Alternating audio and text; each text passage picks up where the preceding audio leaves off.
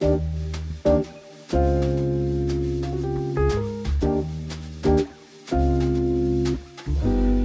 Zuhörer und Lean-Begeisterte, herzlich willkommen zu unserem fünften Lean-Cast von Sotani Training und Consulting. Heute mal wieder aus dem Homeoffice und per Videokonferenz verbunden mit unseren Gesprächspartnern in Berlin, Hamburg und neu Stuttgart. Unser Thema heute: Erfolgsmessung im Lean-Management. Auf die richtigen KPIs kommt es an. Worum geht's?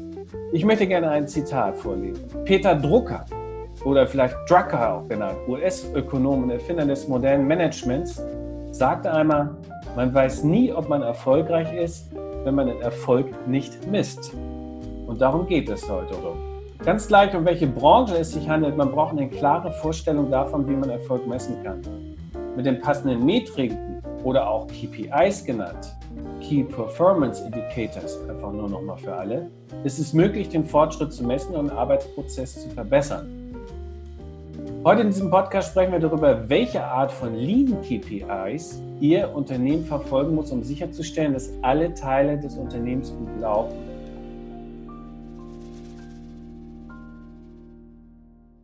Deswegen freue ich mich, zu diesem Thema einen echten Experten als Gast zu haben. Luc Behrens ist heute hier. Luc Behrens, ich hoffe, ich habe das richtig ausgesprochen, Luc. Richtig ausgesprochen, Oliver. Dankeschön. Luc ist Lean-Berater mit über 20 Jahren internationale Erfahrung. Er hat nur bei den Besten gelernt. Der, der studierte Elektrotechniker fing seine Karriere bei Toyota in Japan an. Dort begeisterte er sich für das Toyota Production System oder System. Das wird noch ganz wichtig. Ein Großteil seines Wissens ist durch seine Zeit in Japan geprägt und was dort geschieht, ist ja im Prinzip ein bisschen die Mutter vom Lean-Denken. Glück ist nicht nur seit 2002 Dozent am Zentrum für Unternehmensentwicklung, genannt ZUE in Zürich, sondern auch Buchautor von zahlreichen Sachbüchern, darunter das wichtige Werk mit dem langen Titel Key Performance Indicators and Operations. Und natürlich heute wieder dabei Ali Reza Sultani Nori, Gründer und Geschäftsführer von Sultani Training und Consulting und natürlich der Gastgeber des Leancasts heute. Aber zurück zu Lück. Ach, das hat sich schön gereimt. Hallo Lück, ich freue mich, dass du heute Zeit gefunden hast, an unserer illustren Runde teilzunehmen. Magst du uns etwas von dir erzählen? Ein bisschen von deiner Zeit in Japan, warum du Lean Manager geworden bist und natürlich, äh, wie hast du überhaupt Ali kennengelernt? Ja, danke Oliver für die schöne Einführung.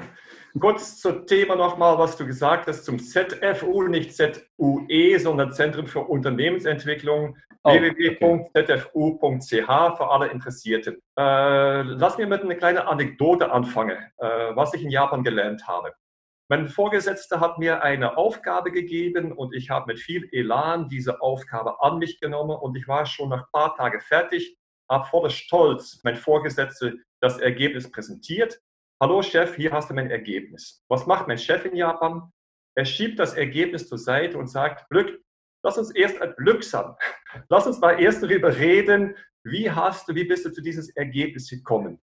Zeig mir mal deinen Prozess, zeig mir mal deinen Arbeitsvorgang, äh, zeig mir mal die Vorgehensweise. Können wir diese Vorgehensweise auch wiederholen, standardisieren und vielleicht auch auf andere äh, Lösungsansätze wiederholen? Und das war für mich ein Schlüsselerlebnis. Ich kannte es früher immer nur so, nur Ergebnis, Ergebnis, Ergebnis zählt. In Deutschland sagt man oft, äh, sagt der Chef oft, nächste Woche hast du das Ergebnis. Wie du das machst, interessiert mich nicht, aber du bringst das Ergebnis. Und das war in Japan ganz anders. Ergebnis erstmal uninteressant. Wie bist du dazu gekommen? Kann das wiederholen? Können wir davon lernen? Und das war der größte, eigentlich der größte äh, Aha-Erlebnis von meiner Zeit in Japan. Auch daraus folgend wenn der Ablauf, der Prozess, der Workflow stimmt, sagt man in Toyota, dann kommen die Erfolge, die KPIs, kommen dann automatisch. Wow. Und das war meine wichtigste Erkenntnis. Verallgemeinernd kann man daraus sagen, Arbeitsabläufe, Prozesse, robuste und effiziente Prozesse, durchdacht, die funktionieren, die stehen im Mittelpunkt in der Toyota-Philosophie. Wir, wir sagen, äh, erstmal die Prozesse werden zu Ende gedacht und, äh, und dann hat man auch keine sogenannte Feuerwehraktionen, weil wir in unsere Firmen in Deutschland, Europa, ich frage sehr oft in mein Publikum, wenn ich Vorlesungen mache, wie viele Feuerwehraktionen habt ihr jetzt pro Tag in eurer Arbeit? Und könnt ihr euch vorstellen, was die meisten dann antworten von den Stunden her? Ich frage eins, eine Stunde, niemand hebt seinen Arm. Ich sage zwei Stunden, niemand hebt seinen Arm. Dann sage ich drei Stunden und dann fangen sie ihr Arm an zu heben. Ja, wir haben pro Tag drei Stunden oder mehr Feuerwehraktionen. Und das ist die Folge von nicht durchdachte, nicht fertige Prozesse. Und das war letztendlich mein Aha-Erlebnis in Japan. Ja, wir nehmen uns Zeit, unsere Abläufe, unsere Prozesse so effizient und so durchdacht zu machen, dass sie funktionieren. Okay, lass uns in die Materie tiefer einsteigen. Das war ja schon mal ganz spannend, die Erkenntnis, dass man nicht auf die Ziele eigentlich per se achtet, sondern dass der Weg das Ziel ist. Das finde ich eigentlich ein schönes Motto auch äh, für das heutige Thema. Wir wollen unseren Zuhörern natürlich auch ein, ich sage jetzt mal, Mehrwert geben, dass wir ihnen auch zeigen, okay, worüber reden wir eigentlich? Was meinen wir mit Lean KPIs? Ich möchte gleich mit einem Zitat aus deinem Buch beginnen, was auch aus dem Toyota ähm, Production System kommt. Stütze deine Managemententscheidung auf langfristige Ziele, auch wenn kurzfristige Ziele dadurch nicht erreicht werden. Das hast du ja schon ganz eingangs auch äh, so ähnlich äh, im Prinzip auch erlebt. Aber jetzt zurück nach Europa. Klingt das in Managerkreisen nicht unerhört? Die werden dir doch sagen, sag mal, geht's noch? Darf ich? Toyota hat mittlerweile diese, diese Leitgedanke, diese Management-Leitgedanke, die bei Toyota auch schriftlich äh, als Management-Leitgedanke verfasst sind, noch ein bisschen schärfer formuliert. Toyota sagt mittlerweile, stütze deine Managemententscheidung auf langfristige Ziele, auch wenn kurzfristige finanzielle Ziele nicht erreicht werden. Also das Wort finanziell ist nochmal dazu gekommen. Mhm. Und das macht man doppelt unerhört. Ja. Würde, würde man jetzt sogar sagen können. Trotzdem, wenn ich diesen Satz manchmal bei Führungskräften formuliere, dann sagen die meisten deutsche Führungskräfte, Herr Bierens, wir sind langfristig ausgerichtet. Also eigentlich, eigentlich kommt dieser Satz äh, überhaupt nicht schockierend für den meisten Manager. Alle denken eigentlich fast, wir sind langfristig ausgerichtet. Ähm, allerdings, wenn man dann ein bisschen tiefer bohrt und fragt, ja, habt ihr dann schriftlich formulierte Leitgedanke, Management-Leitgedanke, wo dies auch schwarz auf weiß aufgeschrieben ist? Nö, das haben wir nicht. Wir haben überhaupt keine Management-Leitgedanke, wo wir ein gemeinsames Verständnis von unserer Führung beschreiben. Haben wir nicht. Aha. Habt ihr Feuerwehraktionen? Oh ja, viele Feuerwehraktionen haben wir auch. Also Prozesse, Abläufe, sind die gut und robust organisiert? Äh, nee, in der Produktion kommen alle Probleme zusammen, wie wir es wissen letztendlich. Äh, äh, aha, macht ihr dann professionelle Problemlösung, macht ihr Problemlösung an der Wurzel, löst ihr Probleme so, dass sie nie wieder auftreten. Äh, äh, äh, nein, machen wir auch nicht. Oh, okay, KVP ist euer kontinuierlicher Verbesserungsprozess, ist das sauber organisiert? Können die Leute Vorschläge bringen? Ja, natürlich, aber ist, gibt es eine Systematik, die das auch äh, systematisch abarbeitet, diese Vorschläge? Und dann ein Abarbeitungsprozess dahinter steht. Äh, äh, und dann kommt man am Stottern an. Also im Prinzip sagen alle, ja, wir sind langfristig organisiert, aber wenn man ein bisschen dann weiter fragt, dann merkt man schon, nee, eigentlich ist dann doch alles wieder um die Kurzfristigkeit äh, äh, organisiert oder dreht alles um die Kurzfristigkeit. Also das Problem ist. Ja, und das kommt natürlich auch, weil natürlich sehr stark äh, diese Führungsphilosophie die Führungsphilosophie. Wir lassen uns in Deutschland sehr stark oder angelsächsische Führungsphilosophie verleiten zu Management by Pressure. Mhm. Management by Pressure, bei Druck, bedeutet, nächste Woche hast du das Ergebnis. Und wenn du das nicht bringst, oh weh, dann, dann, dann, dann, dann droht dir was. Wie du da dazu kommst zu dieses Ergebnis, interessiert mich nichts. Aber du bringst das Ergebnis. Ali, das hätten wir passt schon wieder zu dem Thema, was wir, was wir hatten äh, zum Thema Change Management und Führung, ne? also im Lean Management. Das, das ja. spricht nicht nach einer, wie haben wir das genannt, einer Lean-orientierten Führungskultur. Lean Leadership. Ja, ich habe ich hab jetzt ein erstes KPI gehört, habe ich jetzt mal so aufgenommen, das ist äh, Feuerwehr-KPI. Wie hoch ist der Aufwand für Feuerwehrarbeiten? Ja. Ähm, wie der Titel jetzt schon sagt, ähm, auf die richtigen KPIs kommt es an. Ali, was sind denn nun die richtigen Kennzahlen, wenn wir jetzt mal richtig einsteigen bei einem Projekt? Also ähm, wenn wir mm, in einem Projekt mal so richtig einsteigen, also sei es egal welcher Kunde, da haben wir es, äh, wie Luke auch schon gesagt hat, wir haben unseren Weg auch standardisiert. Das heißt, wenn wir bei einem Kunden ein Projekt generieren, starten wir, so wie ich auch immer in den Podcasten bis jetzt auch vorigen Podcasten schon mal gesagt habe, immer von innen nach außen. Das heißt, uns interessieren erstmal nicht die großen KPIs, die jetzt ähm, der Kunde hat. Das sind seine KPIs, aber wir wollen ja was verbessern. Und manchmal muss man, wenn man was verbessern will, komplett neue KPIs auf den Boden stampfen, die es vorher noch gar nicht gab. Ja? Das heißt also, wir fangen da wiederum von innen nach außen an. Und das erste Thema ist, wenn wir ein Team haben, von äh, dem Kunden als auch von unserer Seite aus der Beratung, dann gibt es immer als erstes die Kenngröße, die Umsetzungsquote. Das heißt, wir wollen erstmal gucken, wie ist denn die Performance von uns? Also von uns selber als Projekt, ähm, als Consult, aber auch als Teammember. Ne? Also wir funktionieren ja als Team. Wie funktionieren wir überhaupt? Setzen wir unsere Themen überhaupt durch? Nehmen wir unsere Tasks überhaupt pro Tag an? Arbeiten wir richtig oder machen wir, wie Luke schon gesagt hat, zu viel Feuerwehraktionen? Und das measuren wir, das, das wird getrackt jeden Tag. Das ist zum Beispiel einer der wichtigsten Kennzahlen. Weil ist die Umsetzungsquote von meinem Team schlecht, dann können alle anderen Kennzahlen eigentlich nicht ganz funktionieren. Ne? Weil wenn mein Team nicht funktioniert, dann funktioniert die Durchlaufzeit nicht, also wie lange braucht ein Produkt von A nach B, ist eine ganz wichtige Kennzahl. Die da kommen wir gleich noch drauf zu.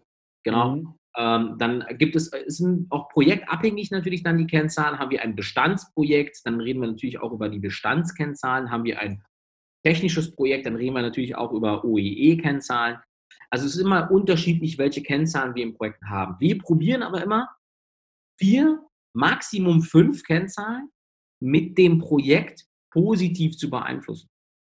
Das heißt also, wir können immer nicht die ganze Welt verändern. Also wenn du dir vorstellst, wir sind jetzt beim großen OEM, wir müssen ja nicht ein paar Namen nennen, wenn wir dann da dort sind, können wir natürlich nicht alle unternehmerischen Kennzahlen verändern, sondern wir können wirklich in unserem Mikrokosmos, wo wir unterwegs sind, manchmal auch Makrokosmos, ja, wenn wir Glück haben, unterwegs sind, können wir, ähm, ich sage jetzt mal, vier bis fünf Kennzahlen positiv beeinflussen, die dann aber auch vorstandsrelevant sind. Und äh, da probieren wir natürlich die neuen Kennzahlen auch ins Leben zu rufen, sodass die Herrschaften, die Manager als auch die Teams, dass das Wichtigste ist. Sie müssen die Kennzahlen verstehen. Denn wenn Sie die Kennzahlen verstanden haben, dann wissen Sie auch, es ist Bestandsschutz, es hilft mir bei meiner Arbeit, es symbolisiert meine Arbeit, ich stehe hinter der Kennzahl und nicht einfach mal wieder, was wir ganz oft in den Projekten erleben, na, diese Kennzahl, die ist ja nicht für mich, die ist nur für meinen Chef. Mhm. Das ist die falscheste Kennzahl der Welt. Mhm. Äh, Luke, lass uns da doch noch mal ein bisschen drauf einsteigen. Es heißt ja QKL, ja, Qualität, Kosten, Liefertreue sind die typischen Eckkennzahlen des Lean Management. Sind es denn auch äh, die Erfolgskennzahlen des Lean Management? Ähm, ich würde sagen, ja. Äh, QKL sind operative Kennzahlen. Operative Kennzahlen, direkt mit den äh, Produktionsabläufen Unternehmen beeinflussbar sind. Natürlich haben wir noch eine Ebene höher in einer Kennzahlpyramide, kommen die finanztechnische Kennzahlen. Und natürlich muss QKL auch einspielen auf diese finanztechnische Kennzahlen. Aber in Bezug auf Prozessoptimierung, äh, Prozesse gestalten, ist Qualität, Kosten, Liefertreue sind schon die richtigen Kennzahlen. Manchmal wird es noch ergänzt mit QKLM. M steht dann für Mitarbeitermotivation, so ein bisschen Software-Komponente noch mit dazu aber die harte Kennzahl Qualität, Kosten, Liefertreue. Qualität ist zum Beispiel die Nacharbeit und Ausschuss oder auch in der Direktlauferquote gemessen. Äh, K, Kosten ist Produktivität, äh, Mitarbeiterproduktivität, Kapitalproduktivität, kommen wir später noch dazu. Und L ist die Liefertreue, liefere ich auch wie versprochen meine Ware aus. Das Interessante ist jetzt, sehr viele Firmen, auch diese große OEM, der vorher Ali angesprochen hat, äh, haben, haben extrem starke Fokus auf der K-Komponente, Kostensenkung, und vergessen ein bisschen dabei, dass es auch Q gibt oder L gibt. Und das geht natürlich komplett gegen der Philosophie von Lean. Also, also an, der ersten, an der ersten Stelle Ali steht natürlich Qualität. Ja. Äh, an der zweiten Stelle oder gleich an der ersten Stelle steht Liefertreue. Und die muss ich beherrschen, fast zu 100 Prozent. Und dann kann ich an meiner Produktivität, an meinen Kosten arbeiten.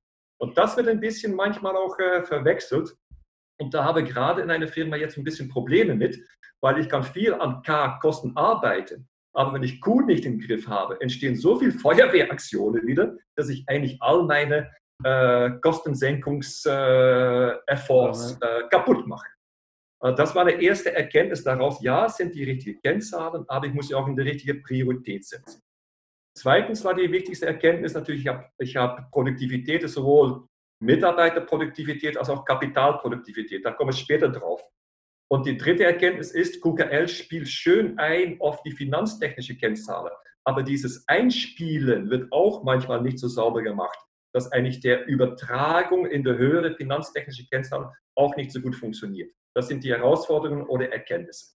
Ali, du nix, du willst was dazu sagen. Ja, also ich stimme dir da auch komplett zu. Also meine Meinung, meine Meinung ist halt wirklich, ähm, dass, aber das ist das Thema auch vom letzten Podcast wieder, ähm, ja. das, das, dieses Kultur, dieses Verstehen der Kennzahlen. Also ich stimme dir da wirklich sowas von zu und nicht nur bei OEMs, so generell bei vielen, vielen, vielen, vielen Kunden ist es so, dass wir ja von der Beratung meistens wie ein K gerufen werden. Ne? Irgendwie die Kosten stimmen nicht, wir, wir sind zu teuer oder wir, wir produzieren nicht genug, um noch mehr Geld zu generieren. Es geht gar nicht um den Prozess im Vordergrund. Und wir probieren halt immer, ähm, das Thema aus dem Prozess in den Vordergrund zu stellen, indem wir das Mindset ja anregen, ja, dass das Q-Thema ein nachhaltiges Thema ist. Das heißt also, wir müssen unbedingt an Q arbeiten, wir müssen an L arbeiten, damit wir an K rankommen. Mhm. Ja, da bin ja. ich komplett bei dir. Ja. ja.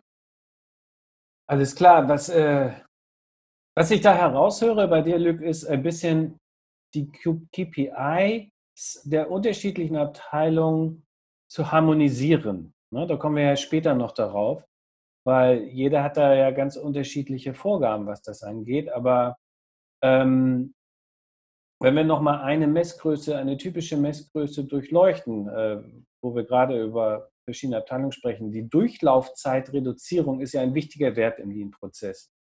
Trotzdem kommt sie in operativen Kennzahlen und Lean-Kennzahlen überhaupt nicht vor. Wie kann das sein?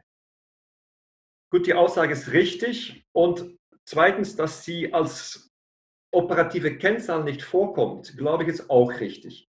Die Durchlaufzeitreduzierung ist tatsächlich extrem wichtig äh, in Lean Management. Die Wettstromanalyse, Wettstromdesign zielt darauf natürlich, die, äh, die Durchlaufzeit zu reduzieren. Die Durchlaufzeitreduzierung interessanterweise spielt positiv ein auf alle drei QKL-Kennzahlen. Und das ist dann wieder der, äh, der messbare Erfolg. Kostensenkung, weil ich habe weniger Bestände. Liefertreue wird besser, weil ich bin schneller am Markt, weil ich kürzere Durchlaufzeiten habe. Qualität wird besser, weil ich, wenn ich weniger Bestände habe, muss ich nicht so viel äh, falsch produzierte Ware sortieren und ich finde meine Fehler viel eher. Also Durchlaufzeitreduzierung spielt positiv ein auf QKL, ähnlich wie QKL positiv einspielt auf die finanztechnische Kennzahl. Hier geht es um diese Kennzahl-Pyramide, die für mich so wichtig ist.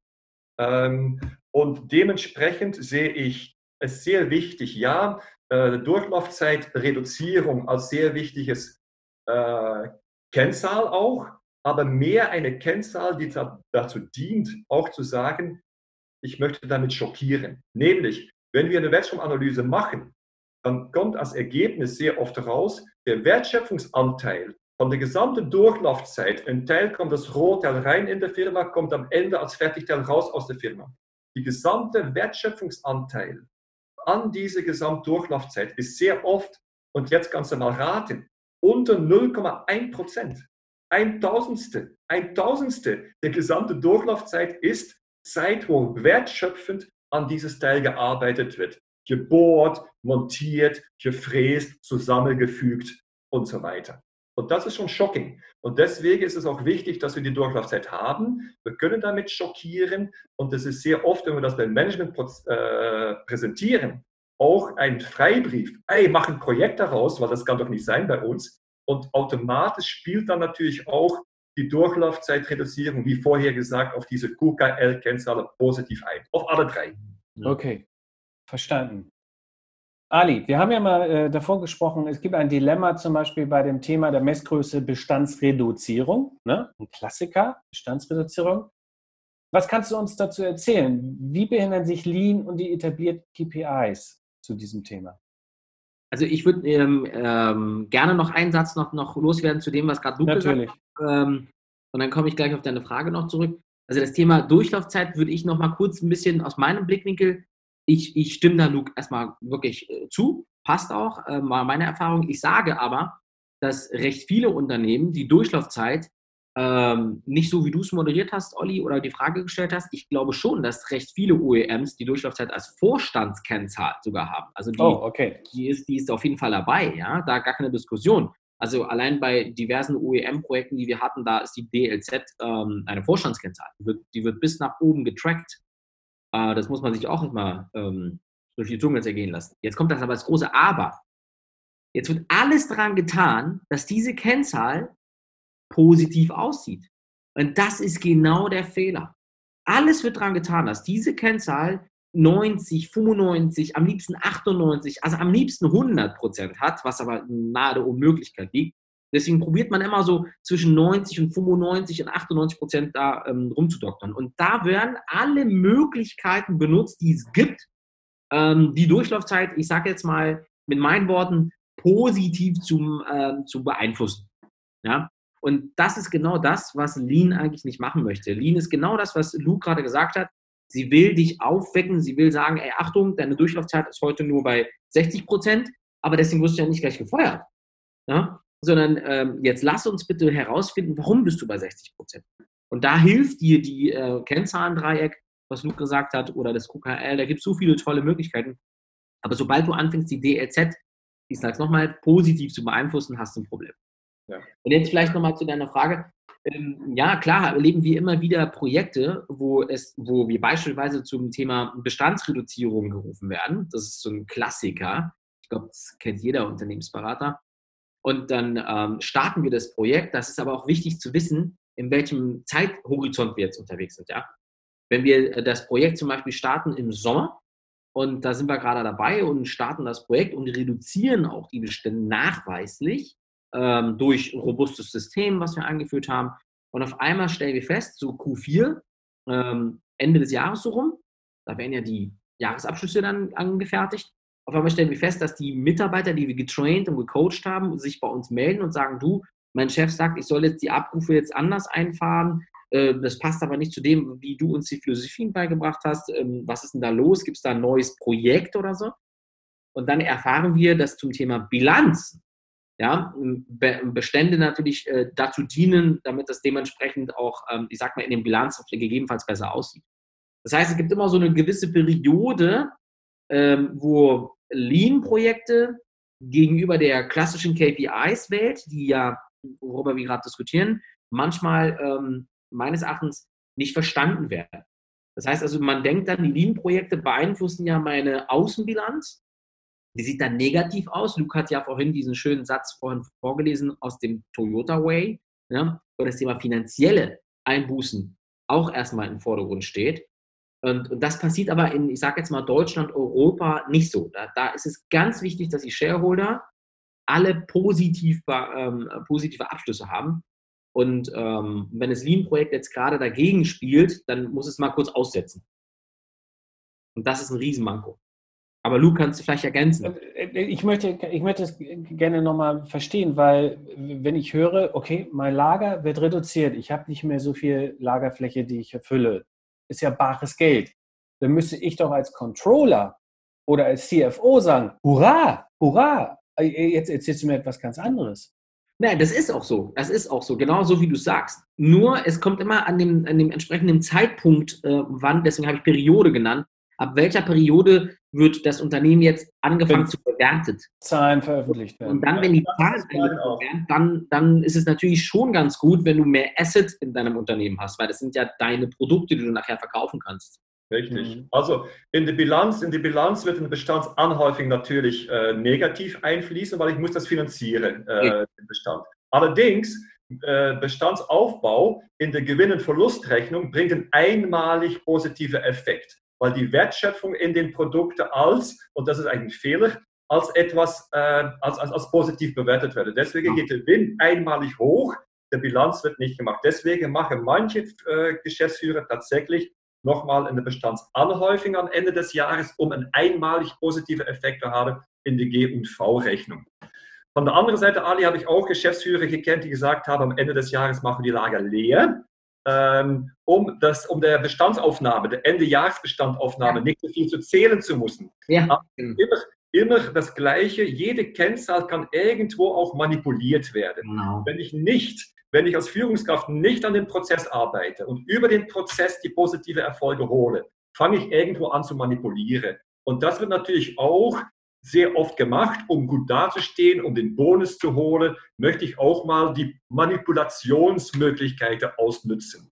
Und deswegen ist es so wichtig, dass eigentlich eine Kennzahl auch so extrem gut beschrieben ist. Wir machen in der Regel Kennzahlen Definitionsblätter, ein Blatt nur, wo die Kennzahl beschrieben wird, wie wird sie berechnet, was ist die Quelle, was gehört drinnen, was ist nicht drinnen in der Kennzahl, dass das sehr sauber beschrieben ist und auch mhm. alle das wissen.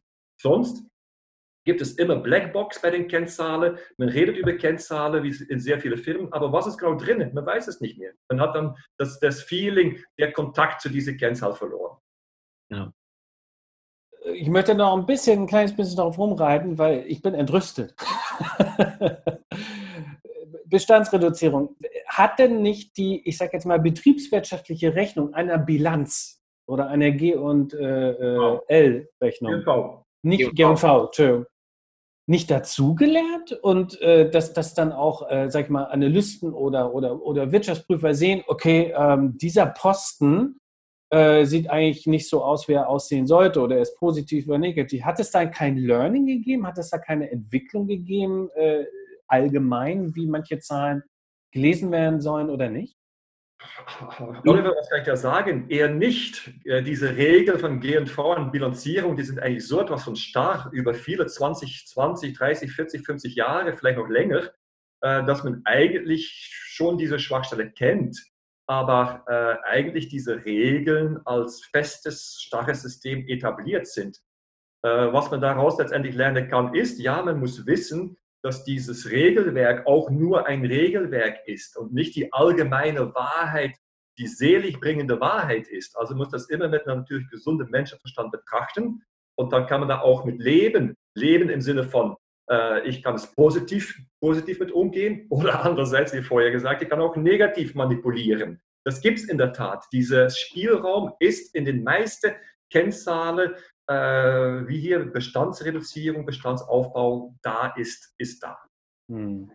Meine Erfahrung ist auch, und deswegen machen wir das auch so genau, wie Luke gesagt hat, wenn wir in den Projekten sind, dokumentieren wir wirklich jede der Kennzahlen, wie vorhin auch beschrieben, so unsere vier, fünf Kennzahlen, sehr detailliert, wie wir sie berechnet haben. Und zusätzlich setzen wir uns, wenn das Projekt gerade startet, also vor allen Dingen in der Anfangsphase des Projektes, das ist ganz wichtig, wir sagen dazu mal die Phase Null, ja? Dass wir uns da noch mit den, genau mit den Leuten, Olli, mit denen du gerade äh, ähm, angesprochen hast, also mit den Controllern auf dieser Welt, mit denen setzen wir uns da nochmal diesbezüglich zusammen und äh, frieren quasi alle Thematiken äh, aus der Kennzahlensicht des Controllers nochmal komplett ein. Das ist das eine. Und das zweite ist auch, dass, ähm, das, ich sage jetzt mal, das Reden auf dem gleichen Niveau. Dass wir ähm, angenommen werden von den Controllern, genauso, dass der Controller auch von uns angenommen wird. Also da ist ja immer ähm, quasi in Anführungsstrichen, dass wir nicht gegeneinander arbeiten, sondern wirklich miteinander arbeiten. Das ist ganz wichtig, ne? Kommunikation wieder. Ja, Adi, da möchte ich auch eingehen. Du hast vorher gesagt, Durchlaufzeit als Vorstandskennzahl. Und jetzt sagst du auch tatsächlich richtigerweise, Controlling, wir brauchen Akzeptanz bei der Kontrolle. Mhm. Ich habe über dieses Thema lange nachgedacht, äh, wie man das letztendlich äh, hinbekommt und diese Kennzahlenpyramide dann auch dementsprechend schön hierarchisch aufbaut. Und ich bin zu einer Aussage gekommen, das ist auch in meinem Buch beschrieben, das ist das Thema, es gibt zwei wichtige Produktivitäten. Das eine ist diese Mitarbeiterproduktivität oder Fixkostenproduktivität allgemeiner gesagt und das andere ist diese Kapitalproduktivität. Und äh, diese Kennzahlen sind Vorstandskennzahlen, die auch die Durchlaufzeit äh, komplett abdecken. Was ist erstmal die Ausgangsbasis? Die Ausgangsbasis ist, was ist die eigene Wertschöpfung? Die eigene Wertschöpfung ist, was wir als Firma verkaufen, minus das, was wir einkaufen. Ist ja logisch, das ist unsere eigene Wertschöpfung. Und diese Wertschöpfung, die wir selbst machen, mit wie viel Fixkosten oder mit wie viel Mitarbeiterkosten machen wir das? Das ist diese Mitarbeiterproduktivität oder Fixkostenproduktivität. Und von der anderen Seite, was jetzt wenig benutzt wird, ist diese Kapitalproduktivität. Das ist, wie viel eigene Wertschöpfung machen wir mit dem eingesetzten Kapital? Und beim eingesetzten Kapital ist natürlich Bestände ein sehr wichtiges Thema. Ja. Das, ich muss die Bestände finanzieren. Deswegen Durchlaufzeit, weil ist eins zu eins äh, äh korrelierend mit äh, Beständen. Aber natürlich auch Anlage. Anlage habe ich investiert.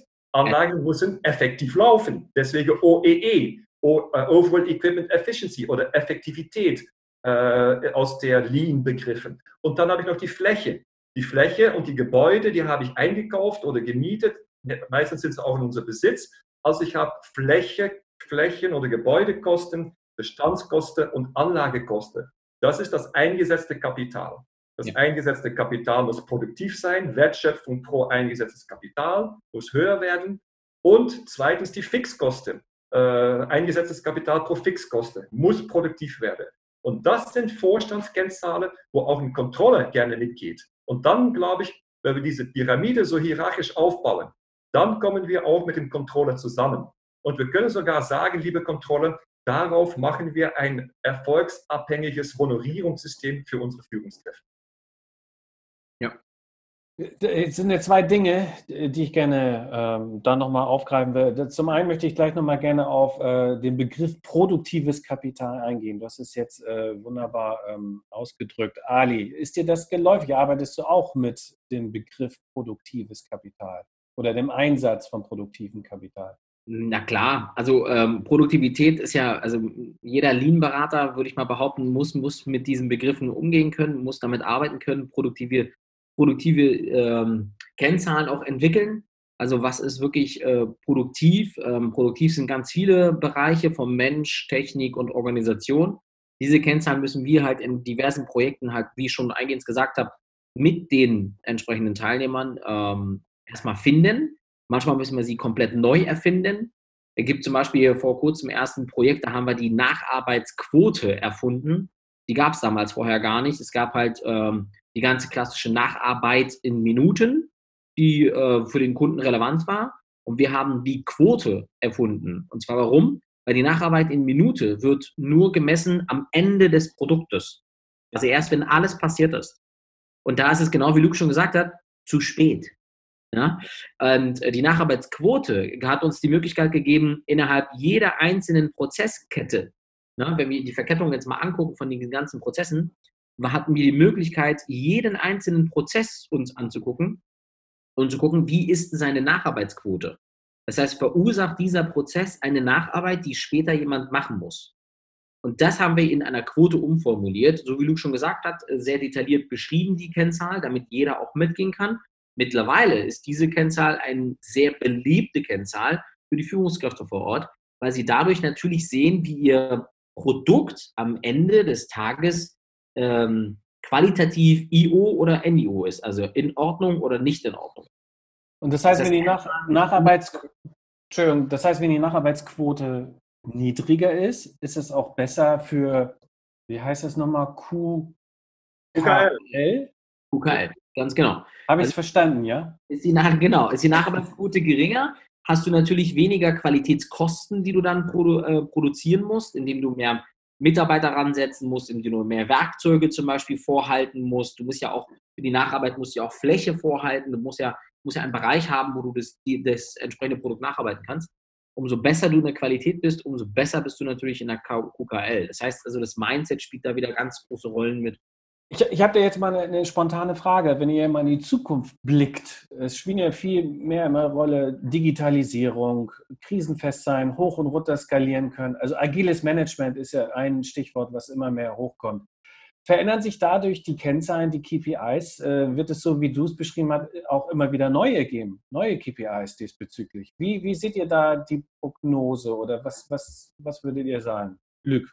Also, das Unternehmen hat eine Strategie und die Strategie ist natürlich in diese Digitalisierung einzusteigen äh, und flexibler, agiler zu werden oder, oder was auch die Strategie sei. Meine Aussage ist, jede Strategie des Unternehmens muss mit neuen Kennzahlen unterfüttert werden. Mhm. Die finanztechnische Kennzahlen, die können immer EBIT bleiben und die können auch Cashflow bleiben und die können auch äh, Umsatzrendite bleiben. Das bleibt immer sicher gleich finanztechnisch.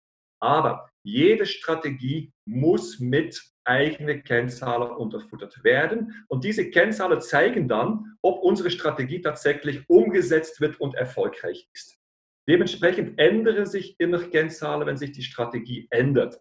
Nun, die Strategie wird sich natürlich über fünf Jahre, wenn es, wenn es gut läuft, nicht ändern. Also bleiben die schon relativ lange stabil. Aber wenn sich was ändert in der Strategie, sollte man es auch mit Kennzahlen hinterlegen, dass man sieht, ob die Strategie greift. Also flexibel ja in diesem Sinne. Wow, das ist schon mal ein, ein, eine Empfehlung, ein Mantra, eine Aussage für alle Zuhörer da draußen. Das finde ich super spannend.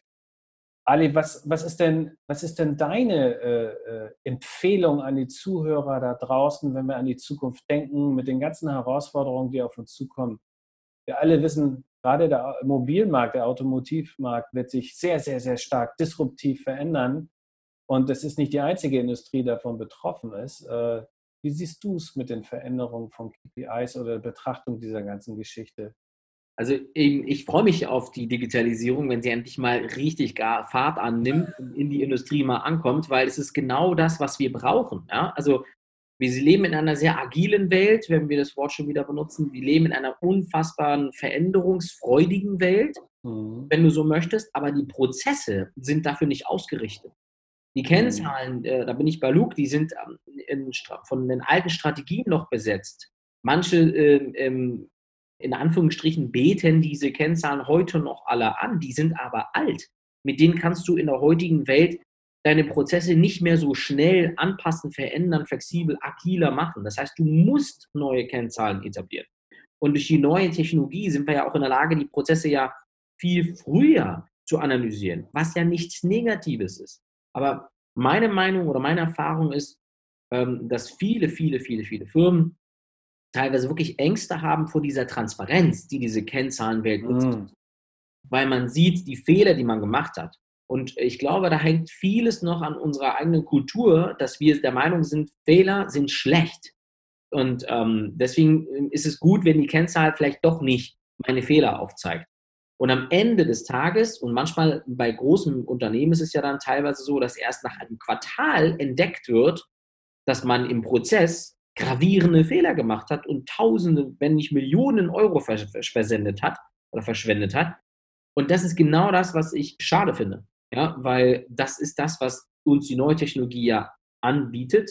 Und wir probieren es zumindest immer in den Projekten zu nutzen.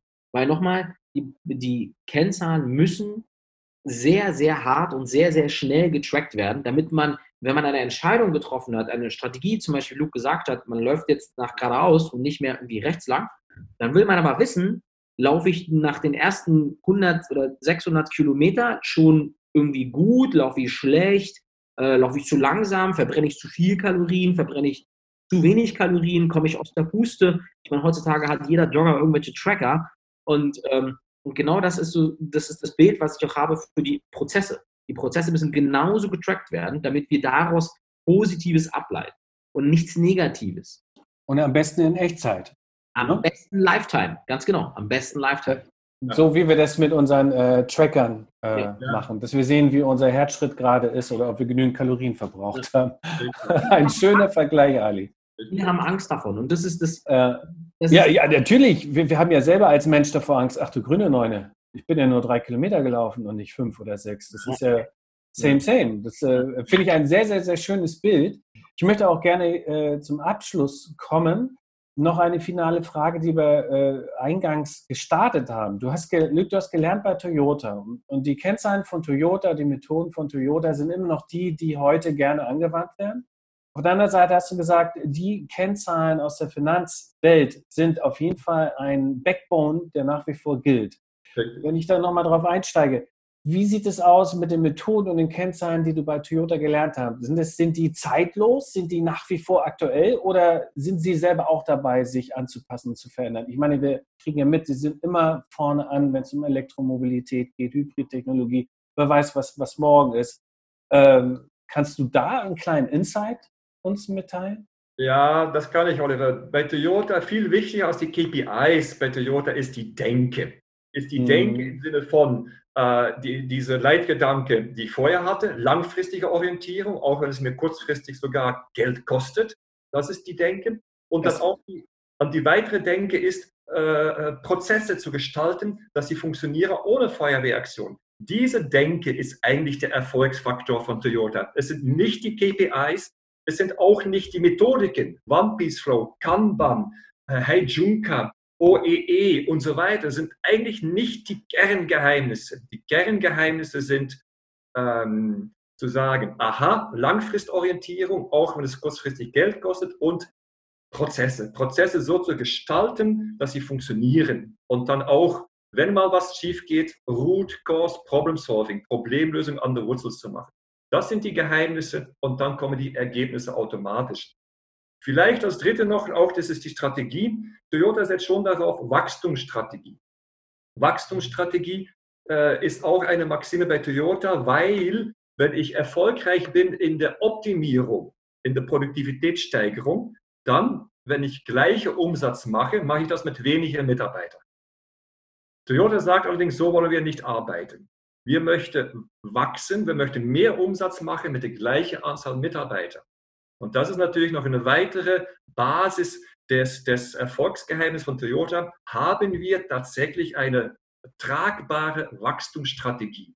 Und das sind die Geheimnisse von Toyota, äh, die letztendlich den Toyota-Erfolg, die, die, die klar, die offensichtlich da sind, auch Toyota tragen. Wunderbar. Großartig. Ich denke, wir haben ja unglaublich viele ähm, Botschaften. Also ich, ich möchte sie ganz kurz zusammenfassen. Eins der wichtigsten, womit du im Prinzip den Kreis geschlossen hast. Es geht nicht um KPIs, es geht um eine Denkweise. Und man soll auf langfristige Ziele, nicht auf kurzfristige Ziele ja. achten was ja wiederum genauso einzahlt auf die unterschiedlichen Bedürfnisse von Unternehmen, gerade was die Finanzabteilung oder die Wirtschaftsabteilung angeht und Lean-Abteilung. Du hast aber eine Brücke geschlagen, sage ich jetzt mal so. Stichwort produktives Kapital. Das sind äh, Dinge, womit ein Controller mitgehen kann und versteht. Ja, richtig. Äh, und dann ganz wichtig, du hast noch ein äh, weiteres, äh, ihr habt beide ein weiteres äh, KPI, nämlich das ist Mitarbeitermotivation. Ali, du hast gesagt, die Menschen müssen die KPIs verstehen. Wenn sie sich verstehen, dann tragen sie auch mit und dann führt es auch zum Erfolg. Genau. Und was ich dann noch zum Schluss super wichtig finde, auch an unsere Hörer, die Zeiten verändern sich, auch die KPIs verändern sich und die Digitalisierung kommt und darauf müssen wir uns einstellen. Und da möchte ich gerne auch mit diesem Bild abschließen äh, des Trackers. Stellt euch alle vor, ihr habt ein, äh, ich sage jetzt mal, eine Apple Watch oder ihr habt ein Fitbit oder wie auch immer. Diese Selbstoptimierung der Echtzeit in Form eines Dashboards, das ist etwas, was man anstreben sollte, auch in der wirtschaftlichen Welt. Und da, da, da ist noch sehr viel Luft drin. Und äh, das finde ich super spannend. Vielen Dank erstmal, auch wenn wir nicht alle Aspekte jetzt behandeln konnten. Ich glaube, das ist ein Thema, was sehr abendfüllend ist. So haben wir doch einiges klären und aufdecken können.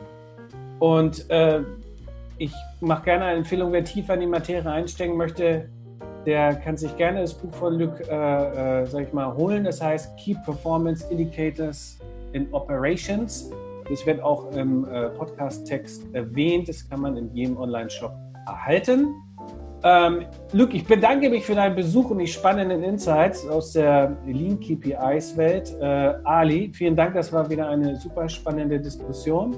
Ich äh, möchte mich bei euch verabschieden und auch bei unseren Zuhörern, dass ihr wieder dabei wart zum fünften Leancast von Sultani Training Consulting.